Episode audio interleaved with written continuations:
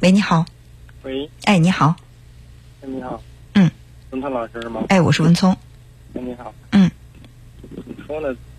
嗯这段时间感觉特别困惑。嗯啊，我现现在是跟我一个朋友在他手底下就是做事情，嗯做手机行业。嗯我呢，人家一一开始也是一片好心把我带出来，嗯所以就是帮一些忙啊什么的。这人主要是现在眼神不好，就修手机修不了，哦就是做一些普通的工作。嗯。然后呢？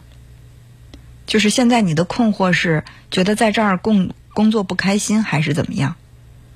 嗯，有点儿，有点儿嗯有点不开心。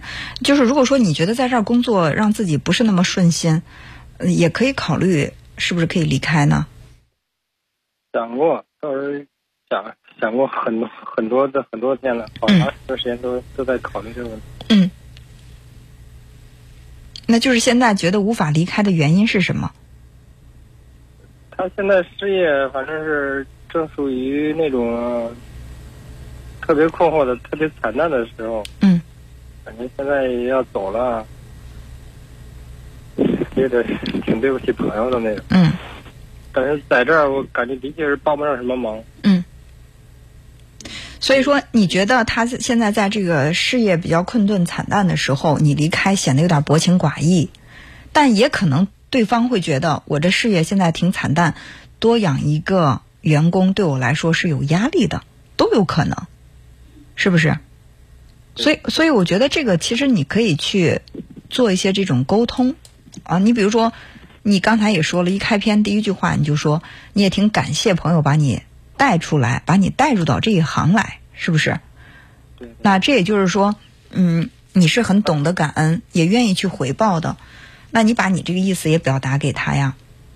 就是，但是呢，你要问一下，就是以你现在这个情况，你认为我在这儿是不是合适，或者说我对你的帮助大不大？如果说我对你的帮助很大，那我愿意陪着你度过这个事业的这个低潮期，或者我能陪多久？如果你觉得啊，我在这儿其实也没有起到多大的作用，我对这个工作呢，我也觉得不是特别的适合，我想去尝试看看有没有其他的机会。我认为，如果能够这样的把把你的意思表达沟沟通清楚的话，没有什么问题啊。就怎么说？这朋友就说发小嗯，是这样的，对呀、所以其实我们在节目当中说过很多次，就是在职场当中，两个人的关系角色越单一越好相处。你看，你到底是在为你的老板服务，还是在为你的发小服务？你可能会觉得这两个角色他就是一个人，我没有办法完全的区分开来，但是呢，要做区分的，一定要做区分。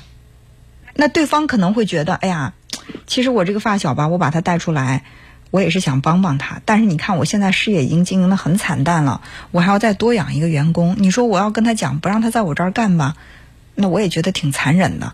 但是说就是不说吧，我觉得负担挺大的。也许他也在有有这种矛盾，为什么你们两个不敢去沟通这个事儿呢？而且你说了一个很关键的信息，就是你在这儿，你认为也起不了什么太大的作用，对，吧？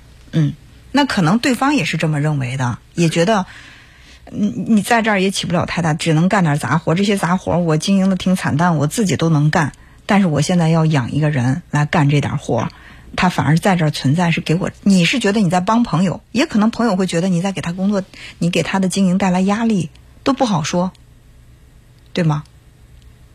所以沟通很重要呀。嗯，是我现在也没有没有跟朋友具体谈过这件事。其实可以谈一谈，啊，因为大家都太小心翼翼的呵护这个关系，那不是良性的、正常的。你看，就是以前我们读过一篇文章啊，说这两夫妻一辈子，呃，老太太吃鱼头，呃，老先生吃鱼尾，结果呢，到了这个老先生该离世的时候，这个老太太又做了鱼去吃鱼头了，把鱼尾给老先生了。老先生说：“那我都快该离世了，能不能让我吃个鱼头啊？”这个老太太说：“为什么？”他说：“其实我爱吃鱼头啊，但是你老是把鱼头吃了，把鱼尾给我，我想着你爱吃，我就让了你一辈子。所以说我该走了，我就想着能不能让我在离世前最后了却一个心愿，我吃一次鱼头。”老太太说：“哎呀，天哪！我就喜欢吃鱼尾，我不爱吃鱼头。我见我每次给你鱼头、鱼尾吃，你都没拒绝，我以为你都特别喜欢吃的。结果两个人这个，你说这可以说是一个很感人的爱情故事，但是你仔细想想，这可能是一个悲剧故事。”因为大家都不沟通，都以为是在照顾对方的情绪，所以说这个事情也有可能发生在你跟你的朋友面。这个他可能会觉得，我生意再惨淡，既然我把我的朋友发小带出来了，我再难我也要养着他。可能你觉得，我我要感谢我的发小把我带出来，我就再不想在这干，我也得去撑着陪着他一起把这个事业的惨淡的这个时期度过。如果你们都是这样想的话，那其实这真的是。挺遗憾的一件事儿，沟通，好吧，嗯，哎，好，那就这样，再见，嗯。